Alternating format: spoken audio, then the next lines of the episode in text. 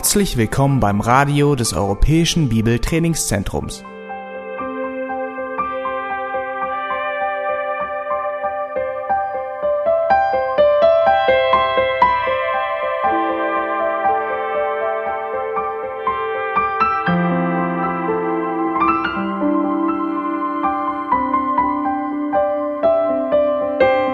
Unser Anliegen ist, dass der folgende Vortrag Sie zum Dienst für unseren Herrn Jesus Christus ermutigt.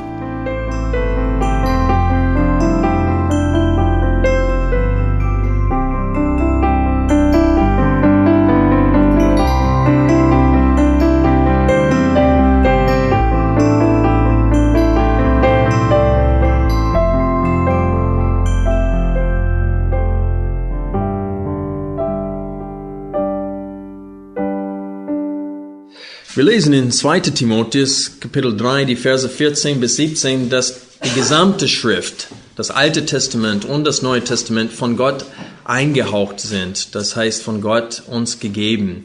Ähm, steht, dass ähm, sie auch nützlich sind oder fähig sind, uns weise zu machen zur Rettung. Und dann lesen wir, dass die Schrift auch nützlich ist zur Belehrung, zur Überführung, zur Zurechtweisung, zur Unterweisung in der Gerechtigkeit, damit der Mensch Gottes richtig sei, für jedes gute Werk ausgerüstet. Und ich muss sagen, obwohl die gesamte Schrift für uns nützlich ist, wie, wie bitte? Ach so. Gibt es eine Frage? Are,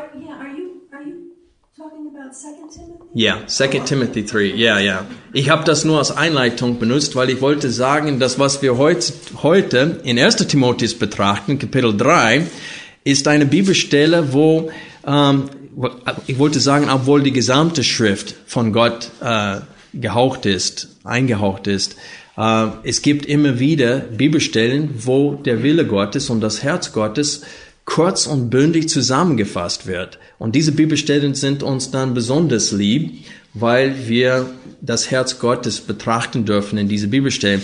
Und ich denke, dass viele denken, denken könnten, in 1. Timotheus Kapitel 3, die Verse 1 bis 7, ach, das geht mich nichts an, ich will kein Aufseher sein oder werden. Dieser Abschnitt der Schrift ist äh, nur für Leute, die äh, als Leiter der Gemeinde dienen wollen. Äh, dieser Abschnitt der Schrift geht mich nichts an. Und das will ich äh, äh, widerlegen jetzt gleich am Anfang, indem ich äh, euch sage, dass in diesem Abschnitt haben wir eine Liste von Eigenschaften, Charaktereigenschaften, hauptsächlich Charaktereigenschaften, Voraussetzungen zum Dienst als Ältesten in der Gemeinde. Aber diese Liste ist für jeden Christ. Weil hier sehen wir, was vor Gott wohlgefällig ist. Das, was Gott von Ältesten oder Aufsehern fordert, ist das, was Gott von jedem Christ äh, fordert. Und das ist, warum jeder Christ heute aufpassen soll, während wir diesen Abschnitt lesen und die einzelnen Wörter oder Voraussetzungen zum Dienst als Aufseher betrachten. Lass uns diese, diesen Abschnitt jetzt gemeinsam lesen. 1. Timotheus, Kapitel 3, die Verse 1 bis 7. Das Wort ist gewiss. Wenn jemand nach einem Aufseherdienst trachtet, so begehrt er ein schönes Werk. Der Aufseher nun muss untadelig sein, Mann einer Frau, nüchtern, besonnen, sittsam, gastfrei, lehrfähig, kein Trinker, kein Schläger, sondern milder nicht streitsüchtig, nicht geldliebend, der dem eigenen Haus gut vorsteht und die Kinder mit aller Ehrbarkeit in Unterordnung hält. Wenn aber jemand dem eigenen Haus nicht vorzustehen weiß, wie wird er für die Gemeinde Gottes sorgen? Nicht ein Neubekehrter, damit er nicht aufgebläht dem Gericht des Teufels verfalle. Er muss aber auch ein gutes Zeugnis haben von denen, die draußen sind, damit er nicht in übles Gerede und in den Fallstrich des Teufels gerät. Hier ist eine Liste von Voraussetzungen, äh, um ein Ältester in einer Ortsgemeinde zu werden. Und er fängt gleich an mit den Begriff untadelig sein. Es ist wichtig für uns zu merken hier, dass ab Vers 2 steht, der Aufseher nun muss.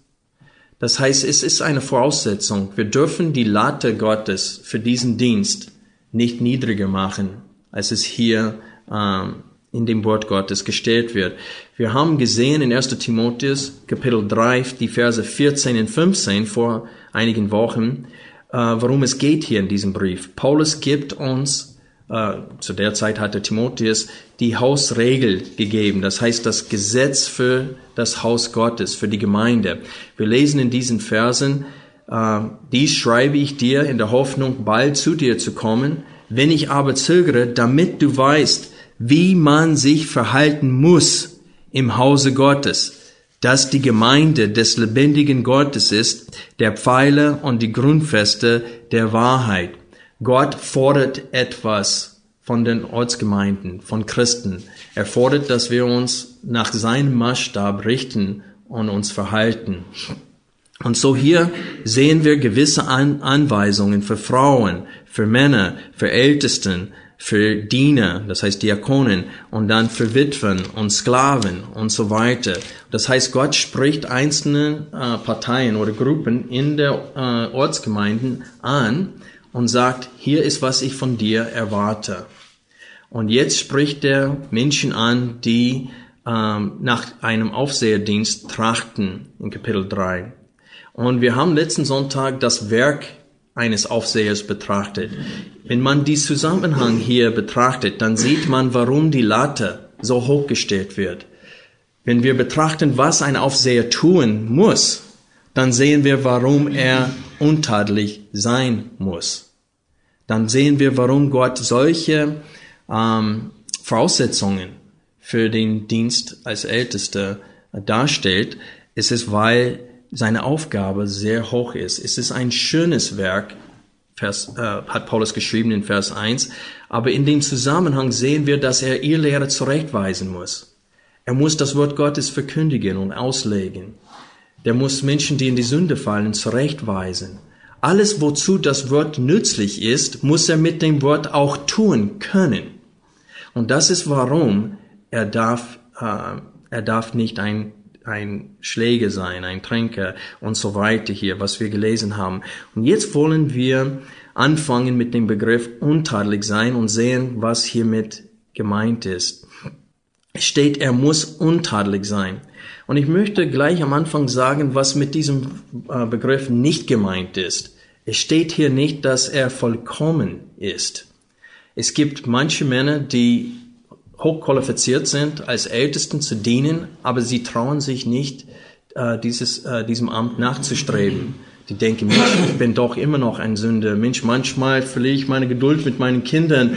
Ich kann kein Ältester sein, weil sie haben unter diesem Begriff untadelig sein äh, vollkommen verstanden. Aber obwohl wir in Jesus Christus, durch das Blut Jesu Christus, äh, vollkommen gemacht worden sind, in Position. In Praxis sind wir weniger als vollkommen. Wie Jakobus schrieb in Kapitel 3, Vers 2, wir alle straucheln oft. Das heißt, Jakobus hat sich als Apostel oder als, äh, als Ältester mit hineingeschlossen und gesagt, wir alle straucheln oft. Das heißt, jeder Christ sündigt. Ähm, so hier meint Paulus nicht, dass er ohne Sünde ist, dass er vollkommen ist. Er meint aber, dass er tadellos ist. Und was, was bedeutet dann tadellos? Ich denke, ähm, untadelig heißt, dass in seinem Leben keine Rebellion Gott gegenüber zu finden ist. Ein Mensch, der Habsucht, Götzendienst, Unzucht und Geldliebe meidet, ist ein Mensch, der sich dem Herrn unterordnet. Untadelig heißt, dass der Charakter seines Lebens vor den Gläubigen und Ungläubigen tadellos ist. Das heißt, Menschen können nichts finden, wo sie sagen könnte, er lebt und wandelt in der Sünde. Wenn wir an Daniel denken, dann sehen wir einen tadellosen Menschen. Ihr kennt die Geschichte von Daniel. Äh, die anderen, die als, ich glaube, auf Auf Englisch heißt es Satraps. Ich weiß nicht auf Deutsch, wie das heißt. Satrapen, ich weiß nicht, äh, dienen wollten. Äh, sie waren eifersüchtig. Äh, das heißt, sie äh, wollten äh, eine Falle für Daniel aufbauen und sie haben gesucht und geforscht und haben nichts an ihm finden können. Sie konnten ihm nichts anhängen. Und das ist, was es heißt, tadellos zu sein. Das heißt, wenn Menschen den Charakter deines Lebens betrachten, dass sie nichts finden können. Aber ich will auch sagen, dass es möglich ist, dass äh, ein Aufseher selbst äh, stolpert. Ein Beispiel wäre Petrus. Äh, in Galater Kapitel 2 spricht Paulus von dem Ereignis, wo Petrus dem Evangelium widersprochen hat, indem er vorher mit den Heiden gegessen hatte, aber nachdem einige Juden gekommen sind, sei vorsichtig, wir wollen kein Loch in dem Gips haben, äh, äh, er hat, Paulus sagte, musste ihn konfrontieren, weil vorher hat er gegessen mit den Heidenchristen. Aber nachdem Juden von Jakobus kamen aus der Beschneidung, hat er geheuchelt und hat sich zurückgezogen von den Heidenchristen und fing an, nicht mehr mit ihnen zu essen. Und Paulus musste ihn konfrontieren. Und Paulus benutzte ganz starke Worte und hat ihm gesagt, dass er beschuldigt mit der Heuchelei. Und Petrus aber offensichtlich hat er auch Buße getan. Und durch sein Buße ist er auch ein Vorbild für die Gläubigen gewesen. Er, er ließ sich zurechtweisen. Und das ist auch ein Vorbild. Und so da sehen wir, er dürfte auch weiter als Apostel dienen, weil er richtig auf diese Zurechtweisung reagiert hatte. Es ist schwer zu sagen, ähm, was für eine Sünde ein Mensch vom Hirtendienst disqualifizieren würde weil hier sehen wir, dass Petrus ziemlich stark gesündigt hatte. Aber ich denke, wir sehen überall in der Schrift Listen oder Aufzählungen von großer Sünde. Das heißt, besonders äh, gräulenhaften, wenn das ein Wort ist auf Deutsch, äh, Sünden, äh, die vor Gott wirklich äh, grauenhaft sind. Zum Beispiel Unzucht oder Habsucht. Es steht über Habsucht, dass das sogar Götzendienst ist, schreibt Paulus. Das heißt, wer Geld liebt, das ist sein Gott. Und so Paulus sagte, ein, ein Ältester muss frei von der Geldliebe sein und Habsucht und Unzucht. Ähm, und so wir sehen, dass es eine gewisse Grenze gibt, dass er nicht überschreiten darf, wenn er schon in diesem Amt ist. Ähm, sonst wird er äh, disqualifiziert für den Dienst. Aber ich denke, wenn wir hier weiter lesen, werden wir genauer sehen, was es heißt, untadelig zu sein. Weil Paulus benutzt diesen Begriff untadelig sein und dann, ich denke, er erklärt, was damit gemeint ist. Und wenn wir diese äh, Charaktereigenschaften betrachten, die jetzt hier aufgezählt sind, dann sehen wir genauer, was mit untadelig gemeint ist. In Vers 2 lesen wir, Mann eine Frau. Hier wird betont, dass er nicht mehr als nur eine Frau haben darf. Es war zur Zeit des Schreibens immer noch äh, üblich, dass ein Mann mehr als nur eine Frau hatte. Aber es steht äh, im Alten Testament, als Gott Adam und Eva äh, schuf, sag mal, schuf, sagte er, die zwei sollen ein Fleisch werden. Nicht die drei oder die vier oder die fünf oder die sechs, die zwei. Und es ist auch klar Mann und Frau, nicht Mann und Mann. Gott hat nicht zwei Männer geschaffen, er hat einen Mann und eine Frau geschaffen. Er darf eine Frau haben. Es ist klar unter den Katholiken, die haben eine größere Voraussetzung. Er darf Mann ohne Frau sein. Aber hier sagt Paulus Mann eine Frau. Und das ist äh, Gottes Voraussetzung zum Dienst. Er muss nicht verheiratet sein. Timotheus ist ein Beispiel von einer, der nicht verheiratet war. Es heißt nicht, dass er muss eine Frau haben. Es ist, wenn er eine Frau hat, der darf nur eine haben, nicht zwei oder drei. Und das ist die Betonung hier. Aber die Frage taucht, äh, taucht häufig auf unter Christen. Wie ist das aber im Fall von einem, der äh, vor seiner Bekehrung äh, äh, heißt es, geschieden ist und dann zum Glauben kam, hat sich bekehrt, hat eine gläubige Frau genommen. Und jetzt ist sein Wandel tadellos. Wie sieht's aus bei ihm? Darf er jetzt als Älteste dienen? Und viele sagen nein, weil dann hat er zwei Frauen. Einmal äh, von einer früheren Ehe und jetzt von einer zweiten Ehe. Jetzt darf er nicht als Aufseher dienen. Aber ich glaube, dass Paulus in erster Linie hier betont, was der Mensch jetzt ist und nicht was er war. Ich wiederhole das. Ich glaube, Paulus betont hier in erster Linie, was der Mensch jetzt ist und nicht, was er früher war. Die Vergangenheit von Paulus war auch nicht glänzend. Der hat Menschen umgebracht. Der hat die Gemeinde Jesu Christi verfolgt. Und Paulus hat selber über sich ausgesagt, ich, ich äh, darf eigentlich kein Apostel sein. Ich bin unwürdig, Apostel zu sein, weil ich die Gemeinde Jesu Christi verfolgt habe. Und er sagte über sich selbst, ich bin der Erste unter den Sünden. Und, so, und wenn wir 1. Korinther aufschlagen, Kapitel 6, sehen wir, was viele Christen früher, früher waren, bevor Gott sie errettet hat. Es ist auch klar von 1. Korinther 6, was wir hier lesen, dass nach der Bekehrung man muss Schluss mit der Sünde machen. Das heißt, hier ist keine Ausrede, weiter in der Sünde zu leben. Im Gegenteil, Paulus argumentiert dagegen und sagte, nach der Wiedergeburt darf man nicht weiter in der Sünde leben. Ab Vers 16. Entschuldigung, Kapitel 6, ab Vers 9. Oder wisst ihr nicht, dass Ungerechte das Reich Gottes nicht erben werden?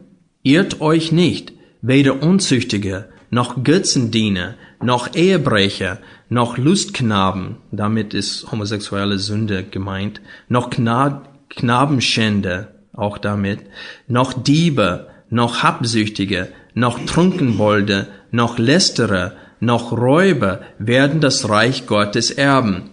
Und das sind manche von euch gewesen aber ihr seid abgewaschen, aber ihr seid geheiligt, aber ihr seid gerechtfertigt worden durch den Namen des Herrn Jesus Christus und durch den Geist unseres Gottes.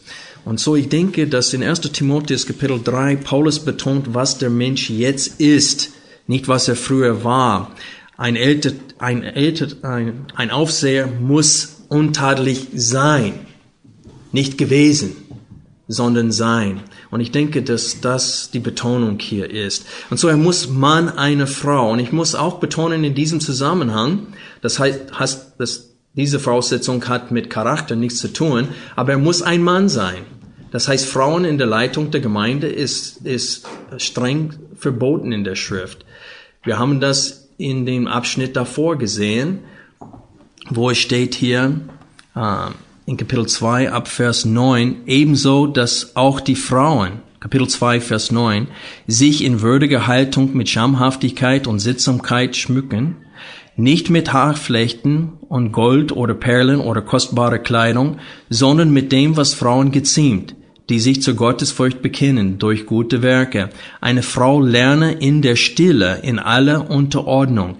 Ich erlaube aber eine Frau nicht zu lehren, auch nicht über den Mann zu herrschen, sondern ich will, dass sie sich in der Stille halte.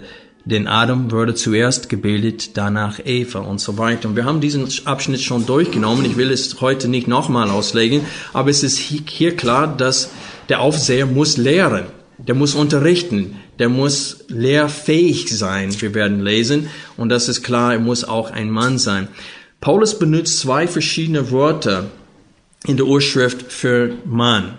Einmal Anthropos, und wir haben das Wort, äh, dieser Fachbegriff Anthropologie von diesem, das heißt, wer Menschen studiert, studiert Anthropologie.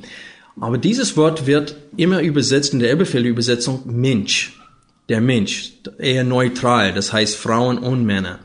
Aber es gibt ein anderes Wort für Mann, was Paulus hier bewusst benutzt, und das ist das Wort Andras. Und da spricht er eindeutig von Mann äh, anstatt Frau. Und er sagt, er muss ein Mann sein. Was für ein Mann? Ein Mann, der nur eine Frau hat. Und das ist ein wichtiger Punkt hier. Aber wir lesen jetzt weiter. Eine dritte äh, Voraussetzung ist, er muss nüchtern sein. Nüchtern heißt das Gegenteil vom Besoffen. Nicht wahr? Ein Mensch, der besoffen ist, ist nicht nüchtern. Und wir reden von Menschen, die nüchtern fahren zum Beispiel, die sind nicht besoffen oder unter dem Einfluss von Alkohol. Äh, hier ist ein Mann gemeint, der nicht berauscht, sondern klar und bei vollem Bewusstsein ist. Und John MacArthur in seinem Kommentar hat äh, dieses Wort so definiert, im metaphorischen Sinn bedeutet, und das griechische Wort heißt Nephalios, wachsam sein, aufmerksam sein, auf der Hut sein oder mit klarem Kopf. Ein Leiter muss jemand sein, der klar denken kann. Er muss die innere Stärke haben, sich von jeden Ausschweifungen zu enthalten, die seine Wachsamkeit mindern würden. Das ist eine gute Definition von nüchtern, nicht wahr? Ich wiederhole ein paar Aussagen hier. Es bedeutet wachsam sein, aufmerksam sein, auf der Hut sein oder mit klarem Kopf zu sein. Hirten der Gemeinde müssen wachsam sein. Warum? Weil es wird ihnen befohlen, dass sie Acht auf sich selbst und auf die Herde, ganze Herde Gottes haben sollen. Und man kann das nur tun, wenn man nüchtern ist. Wenn man denkt an eine Hirte, der schläft, während die Wölfe äh, sich mit der Herde beschäftigen, äh, dann ist er das Gegenteil von nüchtern. Der ist nicht wach, der ist nicht wachsam. So, das ist der Punkt hier. Hirten der Gemeinde müssen wachsam sein. Sie müssen auf der Hut sein, was ihr Lehre und Sünde angeht. Denn unser Feind, das heißt der Teufel, sucht ständig Ortsgemeinden zu zerstören. Und der Aufseher soll Acht äh, auf sich selbst und auch auf die ganze Herde haben. Ein vierten äh, Voraussetzung zum Dienst als Ältester oder Aufseher ist, er muss besonnen sein. Laut der Schlachterübersetzung haben sie so ein Fußnotiz und hier definieren sie das Wort äh, besonnen. Es steht, dass dieses Wort umfasst auch von gesundem Verstand, weise, bedächtig, zuchtvoll und bescheiden. Ich wiederhole, das sind eigentlich Synonymen für das Wort besonnen. Von gesundem Verstand, weise, bedächtig, zuchtvoll und bescheiden. Die Gemeinde braucht dringend Älteste, die einen scharfen Blick haben. Denn die Gemeinde wird ständig von fremden Lehrern angegriffen. Sie wird ständig aufgefordert, Kompromisse einzugehen um den Friedenswillen. Wir sehen das in dieser ökumenischen Bewegung. Es wird ständig Druck ausgeübt, dass wir die kostbare Wahrheiten der Schrift preisgeben um des Friedens willen. Und dass wir stehen ständig unter diesem Druck. Und die Ältesten müssen einen scharfen Blick haben, um solchen äh, Druck zu widerstehen. Sie müssen bereit sein zu sagen, nein, die Gemeinde des lebendigen Gottes ist der Pfeiler und die Grundfeste der Wahrheit. Und sie müssen einen scharfen Blick haben und verstehen, wenn sie versucht werden, von der Wahrheit, ähm, wie sagt man das, abzuweichen. Und das dürfen wir nicht machen. Auch ihr Lehrer oder was die Schrift nennt, fremde Lehre, das Gegenteil von der gesunden Lehre. Ältesten müssen wachsam sein, so dass sie sehen, äh, so dass sie entdecken können eine Irrlehre. Die charismatische Bewegung spaltet so viele Gemeinden heutzutage, weil die Gemeindeleitung nicht in der Lage ist zu unterscheiden. Sie können diese Lehre nicht, das heißt, sie konnten nicht, sie können nicht äh, diesem Wolf im äh, Schafspelz sehen. Das heißt, die Tarnung der charismatischen Bewegung äh, blindet sie, so dass sie das, was unter der Tarnung ist, sie können es nicht entdecken. Sie haben keinen scharfen Blick. Die Betonung auf äh, ein schönes Leben ist, kannst du nirgendwo in der Schrift finden. Es spricht von der Zukunft. Wir haben eine wunderbare Hoffnung auf das, was auf uns zukommt. Aber was in der Schrift äh, wovor wir gewarnt wird, ist ständig, steht, dass wir werden ständig leiden. Jeder, der Gott wohlgefällig wandeln will, wird leiden, sagt Paulus. Es steht nicht, dass Gott will, dass wir alle reich und dass wir alle gesund sind. Und das ist die Betonung der charismatischen Bewegung.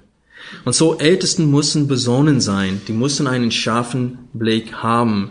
Sie sollen die Ortsgemeinden vor der Torheit dieser Welt und der fremden Lehre schützen. Sie müssen auch weise Entscheidungen treffen können. Sie müssen weise mit irrenden Gemeindenmitgliedern umgehen können. Das heißt, wenn einer in die Sünde äh, fällt, dann die Ältesten müssen weise mit ihm umgehen. Sie brauchen ihn nicht über die Massen demütigen. Ich kenne Ortsgemeinden, wo wenn einer zum Beispiel in die Unzucht fällt und Sex vor der, vor der Ehe hat, manchmal sie schleppen das arme Kind vor der Gemeinde und sie muss der ganze Gemeinde erzählen, was mit ihr passiert ist.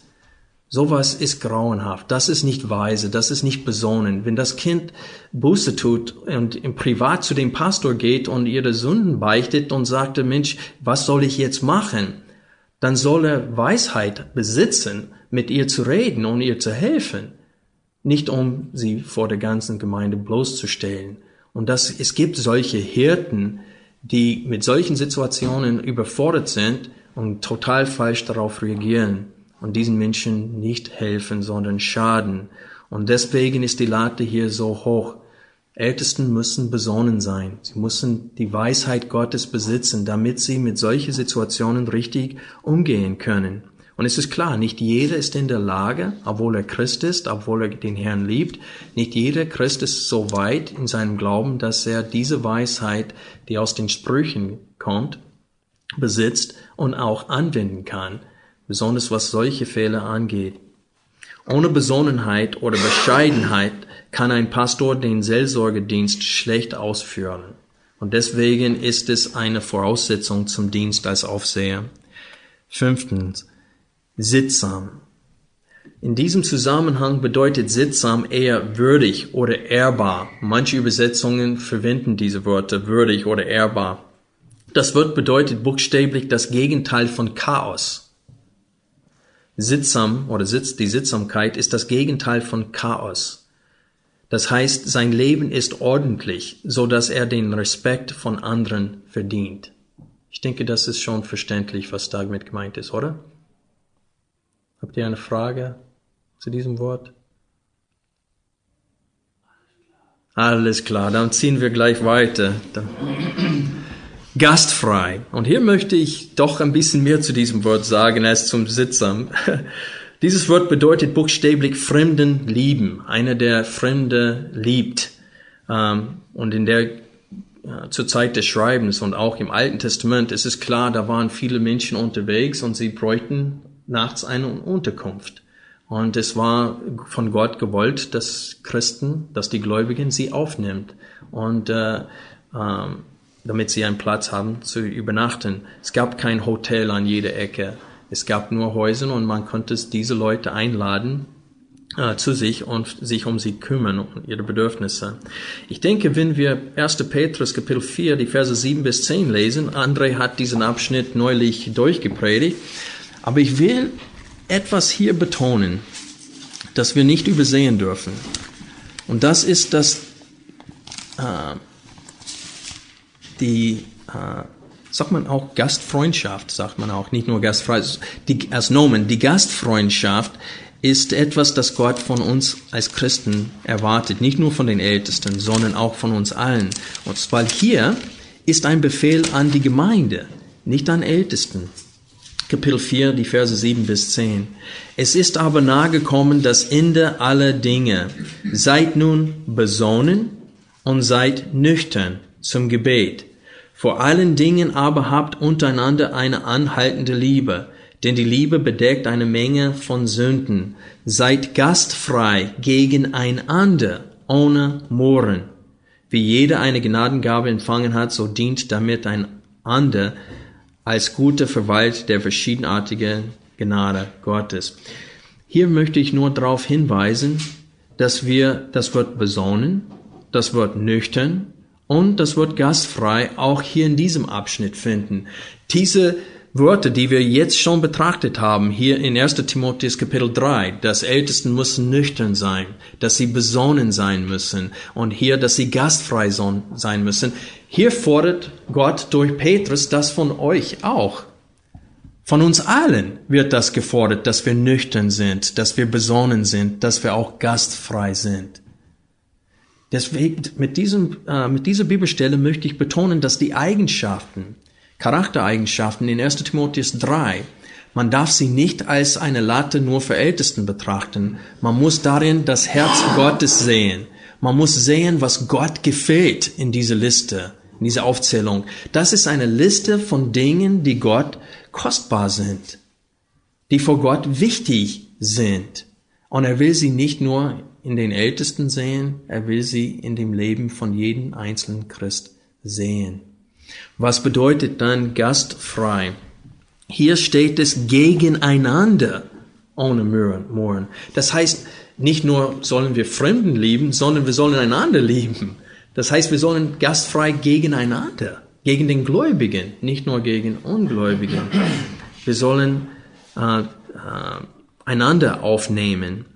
Ähm, hier sehen wir, dass, wie gesagt, dass wir gegeneinander ohne Murren gastfrei sein sollen. André hat darüber gepredigt, aber warum sagt er ohne Murren? Was könnte Murren unter uns verursachen, wenn wir gastfrei die Gastfreundschaft ausüben? Wenn wir es wiederholt tun müssen. Wenn wir es wiederholt tun müssen, okay. Das könnte, das ist mit Kosten verbunden. Zeit und Geld.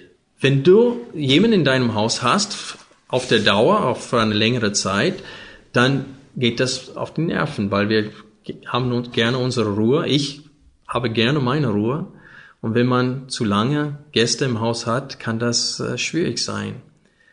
Aber es ist manchmal auch nötig. Und besonders wenn man die Kultur zur Zeit des Schreibens betrachtet, dann war es häufig nötig, dass Familie, sogar ganze Familien aufgenommen werden müssen und die Häuser waren nicht unbedingt sehr groß. Ich habe diese Bibelstelle gewählt, wie gesagt, weil die Worte besonnen und nüchtern hier auch auftauchen und gastfrei, damit wir sehen können, dass Gott das von uns allen fordert. Gott erwartet, dass jede Christ nicht nur Ältesten gastfrei, besonnen und nüchtern sind.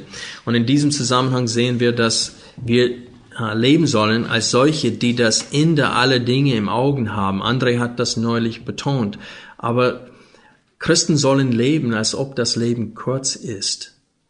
Wir sollen nicht leben, als ob wir für immer leben werden. Und das ist, was es auch bedeutet, nüchtern zu leben oder besonnen zu leben. Man lebt mit, mit der Realität oder mit dem Gedanken, dass das Leben kurz ist. Rede mit einem Menschen, der 90 Jahre alt ist und frage ihn, ob das, ob es ziemlich lange gedauert hat, bis er 90 geworden ist. Er wird dir sagen, das Leben ist an mir vorbeigeflogen, wenn das Deutsch ist, was ich eben gesagt habe. Ah, aber ihr versteht, was ich meine damit. Das Leben ist in einem Augenblick vorbei. Und was hat äh, Jakobus gesagt? Wir sind, der Mensch ist ein Hauch, ein, ein bisschen, äh, wie heißt, äh, Dampf, Dampf, das hier für eine kurze Zeit ist und dann puff ist es weg. Und so ist das Leben. Und dann Petrus sagte, das Ende aller Dinge ist nah. Deswegen sollen wir nüchtern leben. Wir dürfen nicht vergessen, dass es Menschen um uns her sind, die Jesus nicht kennen, die unterwegs sind, in die Hölle zu fahren. Und wir sollen nüchtern sein, besonnen sein und gastfrei sein. Um das Wort gastfrei noch deutlicher äh, zu definieren, möchte ich von Römer 12, Vers 13 zitieren, wo es steht hier, dass äh, sie äh, äh, steht da, und jetzt muss ich meinen Platz finden. Lass uns einfach Römer 12, 13 aufschlagen und dann werden wir es gemeinsam lesen. Ich wollte Zeit gewinnen, indem ich es nur zitiere. In Kapitel 12, Vers 13 lesen wir, ab Vers 12 eigentlich. In Hoffnung freut euch, in Bedrängnis hart aus, im Gebet haltet an, an den Bedürfnissen der Heiligen nimmt teil, nach Gastfreundschaft trachtet. Ich denke in diesem Zusammenhang, dass die Gastfreundschaft auch damit definiert werden kann, wenn wir an den Bedürfnissen der Heiligen teilnehmen, dann sind wir ihnen gegenüber gastfrei. Und das ist, was es heißt, gastfrei zu sein. Man stellt äh, unser Haus und unsere Mittel anderen zur Verfügung. Und dann möchte ich, dass wir gemeinsam ein Beispiel, ein Hauptbeispiel äh, der Gastfreundschaft betrachten in 3. Johannes. Und ich frage euch, wann war das letzte Mal, dass ihr den dritten Johannesbrief gelesen habt? Wahrscheinlich einige Jahre. Es sei denn, man neulich die Bibel in einem Jahr durchgelesen hat. Die zweite Johannes und dritte Johannes werden häufig übersehen. Sie werden selten gelesen, obwohl sie sehr klein sind. Und hier wollen wir die Verse 5 bis 8 gemeinsam lesen. Und hier ist nur ein tolles Beispiel von einem Bruder, der sein Haus ähm, offen gemacht hatte, als, man könnte sagen, als äh, Hotel äh, ohne äh, Geld, Entgeltung, für Diener Gottes. Vers 5. Geliebter, treu handelst du in dem, was du an den Brüdern, sogar an Fremden tust. Sie haben vor der Gemeinde den, Entschuldigung, sie haben vor der Gemeinde von deiner Liebe Zeugnis gegeben. Und du wirst wohltun, wenn du sie zur Reise ausstattest, wie es Gottes würdig ist. Denn für den Namen sind sie hinausgegangen, und sie nehmen nichts von den Heiden. Wir nun sind schuldig, solche aufzunehmen, damit wir Mitarbeiter der Wahrheit werden. Und so ist es äh, klar, dass Gott von uns fordert, dass wir äh, gastfrei sind. Und hier ist ein tolles Beispiel davon. Ein Mann hat die Evangelisten, die unterwegs waren in der Verkündigung des Evangeliums, er hat sie aufgenommen und beherbergt in seinem Haus. Und das ist mit Kosten verbunden. Und er hat es ohne Mohren zu tun, äh, getan. Jedes Mal, wenn Linda und ich, wenn wir nach Amerika fliegen, müssen wir irgendwo übernachten. Wir haben kein Haus mehr da. Und da sind äh, zwei Frauen, die uns bis jetzt immer aufgenommen haben. Und sie lassen uns für gar nichts bezahlen. Selbst wenn wir das Geld haben, die, die verwöhnen uns. Es ist wirklich, manche von euch kennen Marilyn und Peg, sie waren zu Besuch hier.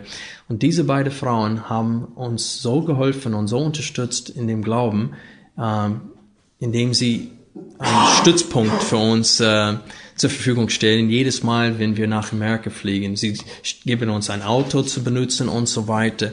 Und das ist, was hiermit gemeint ist, gastfrei. Weiter. Es steht in 1. Timotheus Kapitel 3, dass der Älteste lehrfähig sein muss. Und hier hat das nicht mit einer Charaktereigenschaft, sondern mit einer Fähigkeit zu tun. Was Paulus hiermit meint, äh, können wir am besten in äh, Titus 1.9 sehen. Lass uns Titus 1.9 aufschlagen, wo die Qualifikationen von Ältesten auch dargestellt werden. Und in Vers 9 äh, sagt er ausführlicher, was gemeint ist mit dem Begriff lehrfähig. Ein Ältester muss in der Lage sein, äh, erstmal an dem, äh, ich lese einfach vor, Vers 9, der an dem der Lehre gemäßen zuverlässigen Wort festhält, damit er fähig sei, sowohl mit der gesunden Lehre zu ermahnen, als auch die Widersprechenden zu überführen. Es heißt, dass der Aufseher die gesunde Lehre kennt, liebt und anwenden kann. Er kann mit der gesunden Lehre den Gläubigen unterweisen und den Irrlehrer überführen. Und das ist, was es heißt, lehrfähig zu sein. Ich möchte etwas betonen, was ich am Anfang nicht gesagt habe, aber hätten sagen müssen. Ich habe es irgendwie übersprungen in meinen Notizen. Ähm, ich werde es, damit ich es richtig sage, werde ich es hier vorlesen. Hier handelt es nicht darum, was für ein Mensch er ist.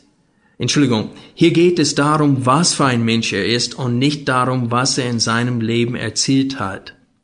Die Qualifikationen sind hauptsächlich Charaktereigenschaften, die in dem Leben eines Mannes sichtbar sind.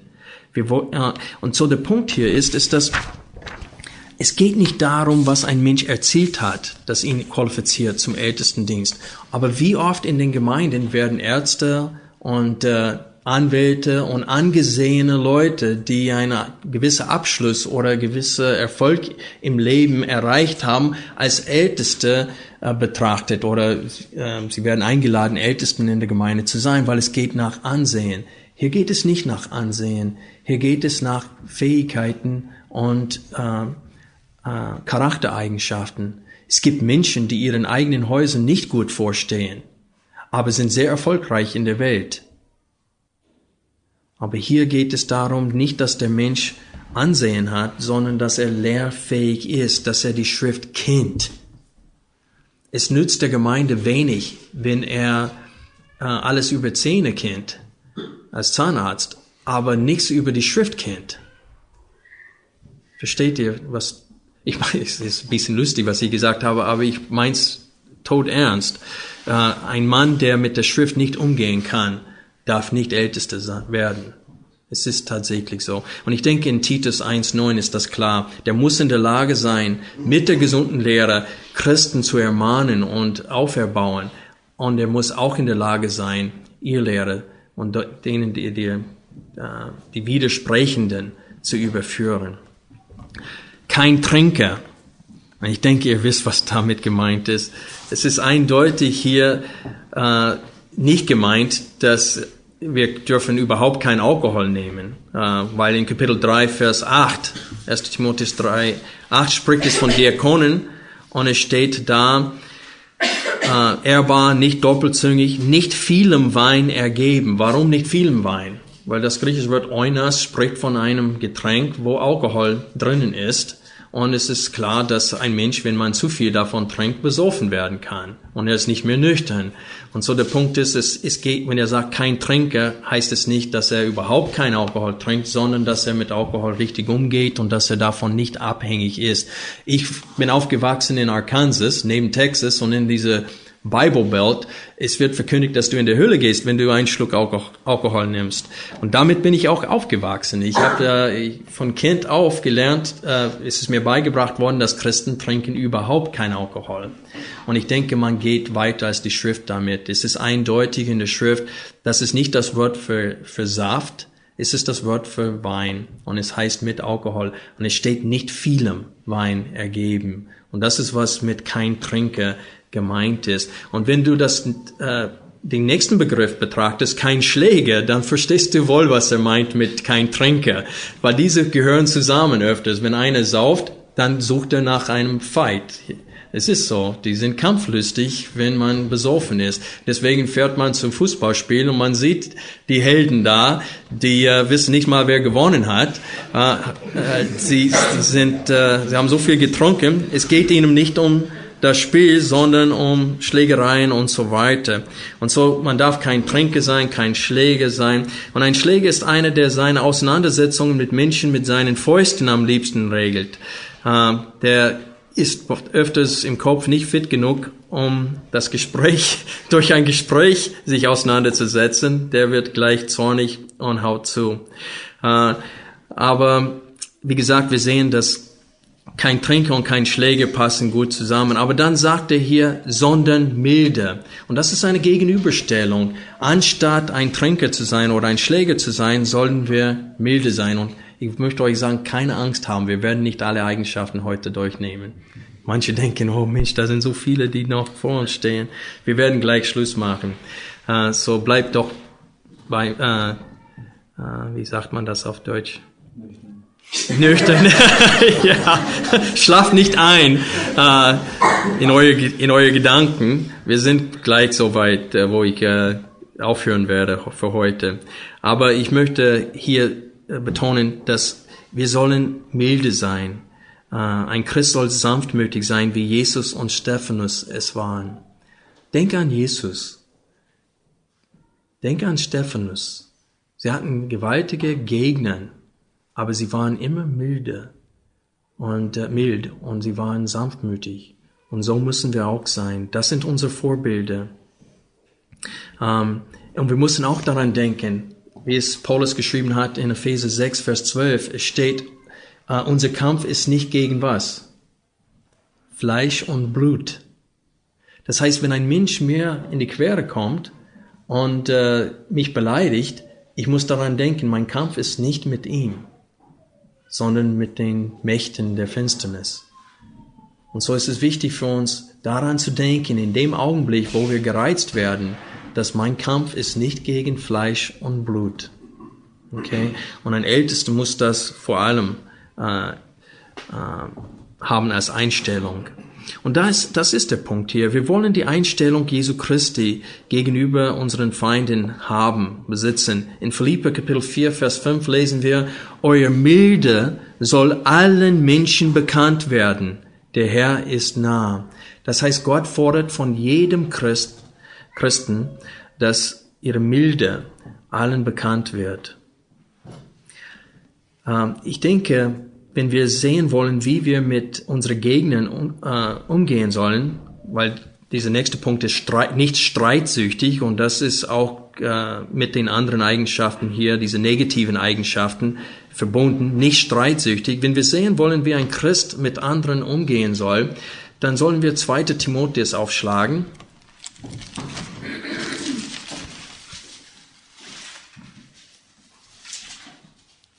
Steht hier, wir sollen nicht streiten, sondern auf eine gewisse Weise mit Menschen umgehen. Vielleicht, äh, 2. Timotheus Kapitel 2, wir fangen an ab Vers 23. Aber die törichten und ungereimten Streitfragen weise ab, da du weißt, dass die Streitigkeiten erzeugen. Ein Knecht des Herrn aber soll nicht streiten, sondern gegen alle milde sein, lehrfähig, duldsam und die Widersacher in Sanftmut zurechtweisen und hoffen, ob ihnen Gott nicht etwa Buße gebe zur Erkenntnis der Wahrheit und sie wieder aus dem Fallstrich des Teufels herausnüchtern werden, nachdem sie von ihm gefangen worden sind für seinen Willen. Paulus wollte durch diese Worte Mitleid in den Timotheus erwecken. Er wollte Timotheus daran erinnern, die Menschen, die gegen uns sind, sind Menschen, die Kinder des Teufels sind. Sie sind verblindet von dem Gott dieser Welt, 2. Korinther 4,4. Sie können eigentlich nichts anderes als das, was sie tun. Und wir sollen Mitleid mit ihnen haben, als Menschen, die gerettet worden sind und erleuchtet, die die Erleuchtung der Schrift besitzen. Wir sollen Mitleid haben mit denen, die immer noch vom Teufel gefangen sind. Und das heißt, das heißt, wir sollen mit denen nicht streiten. Ich werde hier einen Schlussstrich ziehen heute. Ich wollte nicht Geld liebend durchnehmen, aber wir werden jetzt hier aufhören. Und ich möchte euch eine kleine Geschichte erzählen von meiner Zeit als Soldat. Ich war stationiert auf Hawaii und äh, ich habe, wir waren vor ein paar Tagen auf einem anderen Stützpunkt und wir mussten, ich musste aufräumen da. Und ich war am Fegen und ich hatte immer ein neues Testament dabei. Äh, ich habe eine Tasche hier und ich habe immer das Neue Testament dabei gehabt. Und es kamen zwei äh, Mormonen rein, um einen Mensch, der in unserer äh, Flugzeuggruppe, Jagdflugzeuggruppe, sie wollten ihn besuchen. Und ich kam ins Gespräch mit denen. Und ich stand da und ich habe, ich weiß nicht mehr von welcher Bibelstelle geredet und wir haben ein ganz ruhiges Gespräch miteinander geführt. Und wir standen da im Flur. Und dann kam ein Mann rein, der behauptet, Christ zu sein. Ähm, und der hat sogar die Tür zugeknallt, hat ein Fluchwort gegeben und dann drehte sich um und hat gesehen, dass ich mit diesen zwei Mormonen redete. Und die, die erkennt man sehr leicht. Weißes Hemd, damals nur ein schwarzen Krawatte und diese Namensschild da. Es ist jedem klar, was sie sind. Und äh, es ist interessant, es steht Ältesten so und so und er ist vielleicht höchstens 18 Jahre alt, aber er ist schon Älteste. Aber der Punkt ist, ist, dass er hat die Bibel aus meiner Hand gerissen und der ist zwischen mir und ihnen gegangen und hat, ich konnte nur seinen Rücken sehen und ich konnte nichts machen. Der fing an, sie anzubrüllen und hat gefragt, was sagt ihr? Sagt ihr, dass das nicht das Wort Gottes ist? Ist das, was ihr sagt? Und er fing an, sie anzuschreien und es war mir so peinlich, ich, ich bin einfach weggegangen ohne meine Bibel. Und äh, nachher, die sind natürlich, die waren ganz höflich, die Mormonen, sie standen da, sie haben das erduldet und dann gingen sie weg. Und dann kam er zu mir und hat gelacht und hat mir meine Bibel zurückgegeben und sagte, es tut mir leid, Kelly, dass ich dein Geschäft weggetrieben habe. Und ich habe ihm gesagt, ich wollte nicht das Gespräch gewinnen, ich wollte ihr, ihre Seelen gewinnen. Und dann wollte er mich einen reinhauen. Der war sofort sauer. Aber das ist der Punkt. Wenn wir mit Menschen reden, die äh, gegen die Wahrheit sind, wir müssen immer im Sinne haben, es geht nicht darum, dass ich ein Gespräch gewinne, sondern dass ich ihre Seele gewinne. Und das ist, was Paulus Timotheus hier sagen will. Und uns auch. Ältesten müssen so eine Herzenseinstellung vor Gott haben. Sie müssen Menschen sein, die milde sind, die nicht streitsüchtig sind, die in der Lage sind, sich selbst zu beherrschen, wenn einer sie anschreit und äh, vom Teufel äh, im Fallstrich äh, ist. Es ist wichtig für uns, Mitleid mit den Ungläubigen zu haben. Denn wir waren auch einmal äh, unverständlich und so weiter. Titus Kapitel 3. Und so, ich werde dort aufhören heute, aber ich möchte euch als Anwendung ähm, erst, äh, 2. Timotheus 2,7 mitgeben. Es steht hier, bedenke, was ich sage, denn der Herr wird dir Verständnis geben in allen Dingen. Ich, in der äh, Menge-Übersetzung lesen wir in, von diesem Vers, suche den Sinn meiner Worte zu begreifen. Der Herr wird dir schon in allen Fällen die rechte Einsicht verleihen. Was wir hier verstehen können, ist, dass Paulus hat vieles an Timotheus geschrieben und er sagt ihm, denk darüber nach, was ich dir geschrieben habe. Überlege es und Gott wird dir schon Verständnis verleihen. Das heißt, wenn Timotheus vor 2000 Jahren, der die Sprache und die Kultur und alles verstanden hat, darüber nachsinnen muss, die einzelnen Punkte besonnen, was heißt das? Wenn er darüber äh, nachdenken muss, wie viel mehr wir. Und ich möchte euch sagen, wenn ihr euch keine Gedanken macht über diese Liste, dann werdet ihr, wie Jakobus äh, gewarnt hat, äh, wo er gesagt hatte, schau nicht in den Spiegel und dann weg, äh, sei nicht wie ein Mann, der in den Spiegel guckt und weggeht und sofort vergisst, wie er aussieht. Und wir stehen alle in dieser Gefahr. Und zwar als Anwendung möchte ich euch bitten, euch mit dieser äh, Liste von Charaktereigenschaften zu beschäftigen und darüber nachzusinnen, damit Gott euch die rechte Einsicht verleiht. Lass uns beten.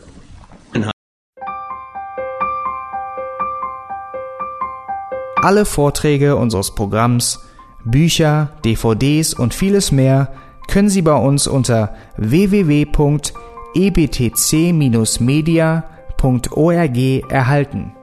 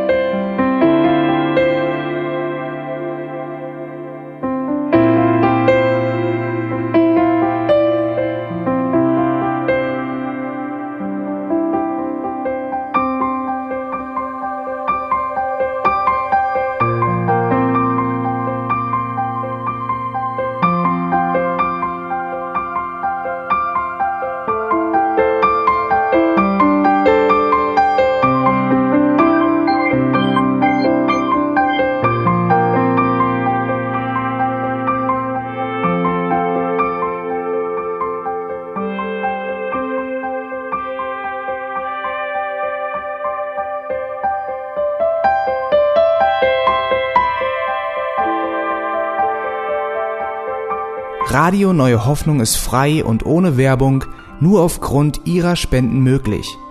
Wenn Sie weitere Informationen dazu finden möchten, wie Sie Radio Neue Hoffnung unterstützen können, besuchen Sie die Webseite www.rnh.de.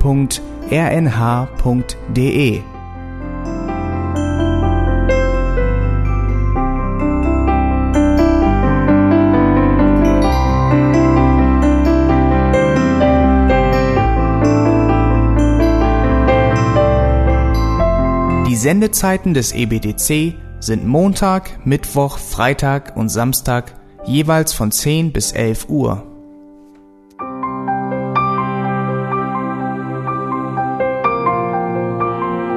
Sie finden uns im Internet unter www.auslegungspredigt.org.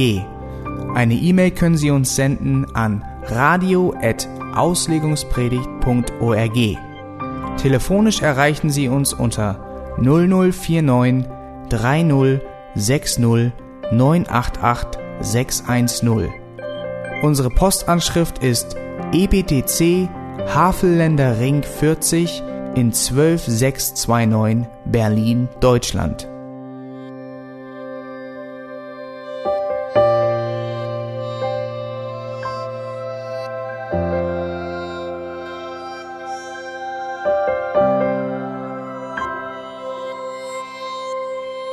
Auf Wiedersehen und bis zum nächsten Mal beim EBTC Radio.